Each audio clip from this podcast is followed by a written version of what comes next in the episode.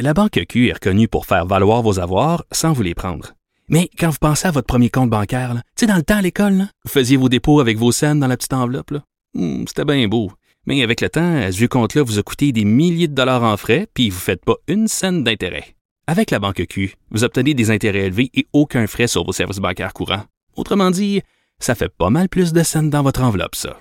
Banque Q. Faites valoir vos avoirs. Visitez banqueq.ca pour en savoir plus. Pendant que toutes les énergies euh, sont concentrées à combattre la COVID-19, pendant que le premier ministre euh, François Legault lui-même dit l'urgence nationale au cours des deux prochaines semaines, c'est de s'occuper de ce qui se passe dans les CHSLD, ben, il y a tout le reste de la population qui a des problèmes de santé et on peut euh, dire d'une certaine façon que les gens qui ont des problèmes de santé en ce moment sont un petit peu les dommages collatéraux de la COVID parce qu'il y a des gens qui ne reçoivent pas de soins. On va en parler avec Arsène Gian. Il est président de l'Association des cardiologues du Québec. Bonjour, docteur Basma Gian. Comment allez-vous? Ça va bien, merci, euh, Madame Durocher. Bonjour. Oui, écoutez, est-ce que l'expression dommages collatéraux, est-ce que c'est trop fort pour parler de ce qui se passe en ce moment dans le reste du euh, système de santé? Est-ce que c'est trop fort? C'est peut-être un peu fort, mais je ne peux pas dire que c'est trop fort. Malheureusement, il y a des dommages euh, qu'on voit déjà, et puis on est très inquiet qu'il y en ait d'autres. Donc, il risque d'avoir un cumul de dommages collatéraux. Est-ce qu'on peut dire qu'au jour d'aujourd'hui, il y a déjà des gens qui sont décédés au Québec parce qu'on a voulu préserver la vie des gens en se concentrant sur la COVID-19? Il est difficile de faire une relation cause à effet. Euh, je suis scientifique, donc pour dire euh, que c'est vraiment des gens qui sont décédés à cause de, je ne pourrais pas dire oui ou non à cette réponse, euh, voyons à cette question-là. Cependant, je peux dire que malheureusement, on a observé des décès pendant cette période et des conditions cardiaques, par exemple, qu'on a une concentration de conditions cardiaques qu'on ne voit pas depuis quelque temps. En d'autres mots, là, on des patients cardiaques qui ont des problèmes, mais dernièrement, on dirait que c'est des problèmes qui sont plutôt rares, mais on les voit un peu plus fréquemment dernièrement. Donc, il faut se poser la question. D'accord. Il y a un autre aspect, évidemment, et ça c'est très important d'en parler. Les gens qui, normalement, au premier signe d'un problème cardiaque, se précipiteraient à l'hôpital pour se faire euh, examiner ou se faire soigner, les gens ont peur d'attraper le virus en se rendant à l'hôpital, donc ils restent chez eux. Qu'est-ce qu'on peut leur dire à ces gens-là pour les convaincre qu'ils se font plus de tort euh, que de bien en restant chez eux? Donc, si euh, merci pour la question parce que ça c'est un message important.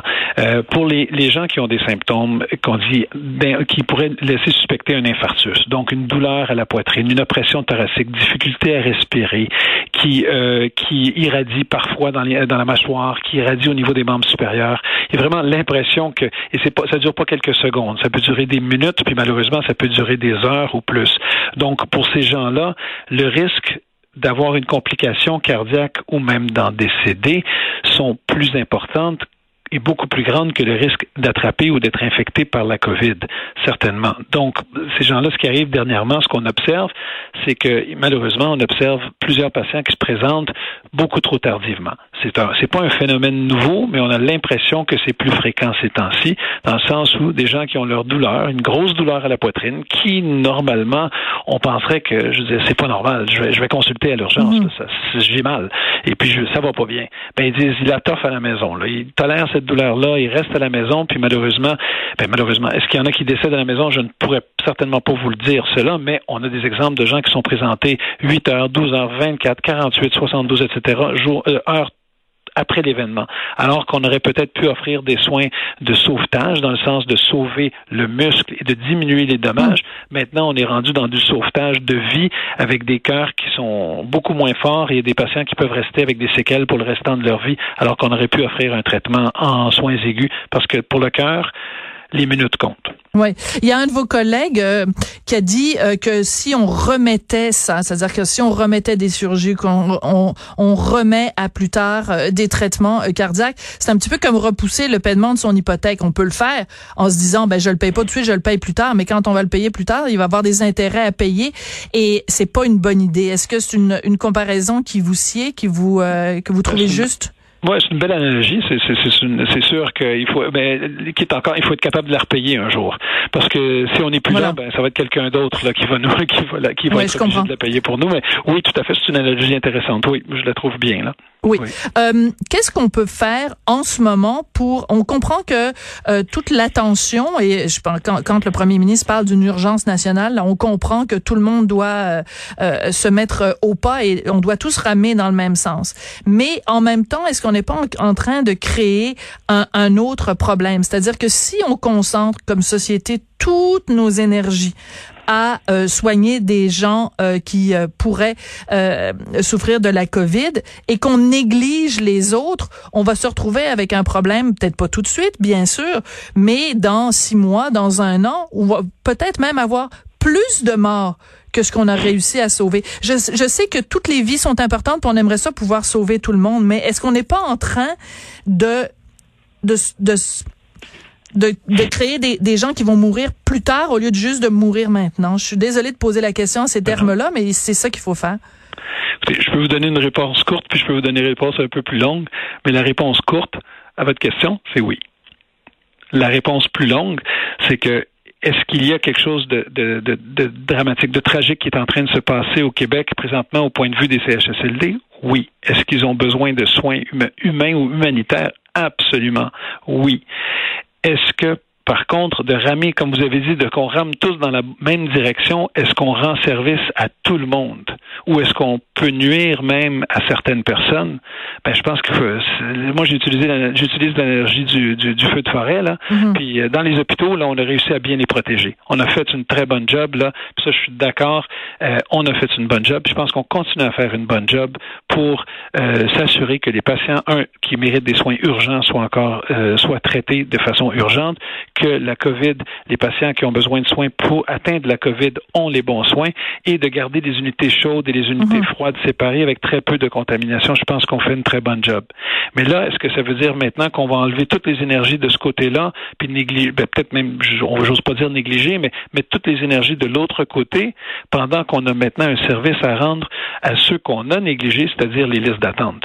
Donc, je pense qu'il y a moyen de de, de, de, bien se diviser euh, de façon logique, de façon intelligente. Moi, j'utilise aussi, je dis la bonne ressource au bon moment, au bon endroit. Fait que peut-être qu'il y a une façon euh, intelligente de pouvoir euh, organiser nos énergies et pas mettre toutes nos énergies. Dans le fond, si on lance, le, le, le, je, je, je, vais vous envoyer l'argument inverse, c'est qu'on a mis toutes nos énergies sur les hôpitaux, n'est-ce pas? Oui. OK. Qu'est-ce que ça a fait dans les CHSLD? Ben ça fait qu'on n'avait pas les ressources là, alors qu'on s'est en fait on va prendre, l'analogie de votre de votre feu de votre incendie de forêt. On pensait qu'il y aurait une un, feu dans, dans, dans dans la forêt numéro un. Alors pendant ce temps-là, il y avait la forêt numéro 2 qu'on avait dans le dos qui était en train de brûler. Puis là on est en train de prendre tout notre monde l'envoyer à la forêt numéro 2, mais dans un monde idéal, on s'occuperait de tous les feux de forêt. Voilà, puis on s'assurerait qu'il n'y ait pas de brasier dans notre dans notre coin qu'on a bien protégé. Alors là, le problème, c'est que si tu mets toutes tes énergies d'un bord, puis ensuite tu te vires de bord 180 degrés, puis tu mets toutes tes énergies de l'autre bord, qu'est-ce que qu'est-ce qui pourrait arriver? Alors moi, c'est ça qui m'inquiète. Ben, je comprends. moi, ce qui m'inquiète, c'est pas, c'est pas où est-ce qu'on met nos énergies.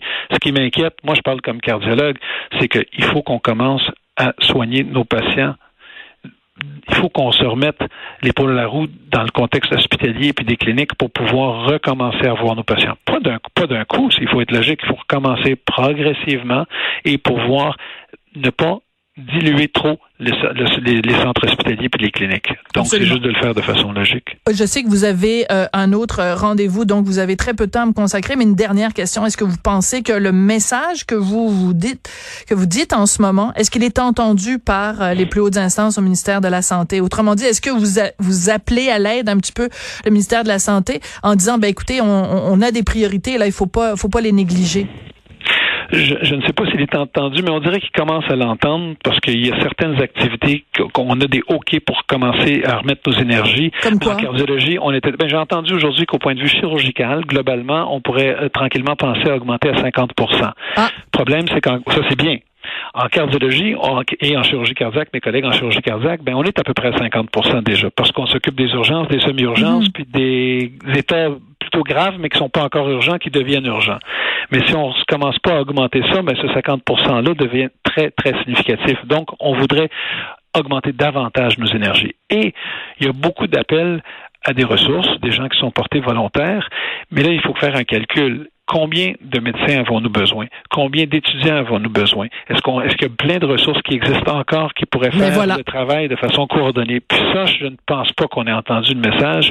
Je suis vraiment curieux de voir quel sera le point de presse et puis quels seront les points de presse qui suivent parce que hier, en entendant le message, en écoutant, je suis pas sûr qu'on ait entendu le message. Ouais, ben je c'est la question que beaucoup de gens se posent. Est-ce qu'on a pris les, les, les des ressources de, de, gens de spécialistes pour les envoyer dans les CHSLD Est-ce qu'il n'y avait pas d'autres ressources auxquelles on aurait pu faire appel? En effet, on va peut-être avoir un élément de réponse à 13 heures. Merci beaucoup, Arsène Bazmadjian. Vous êtes président de l'association des cardiologues du Québec. Merci d'être venu nous parler.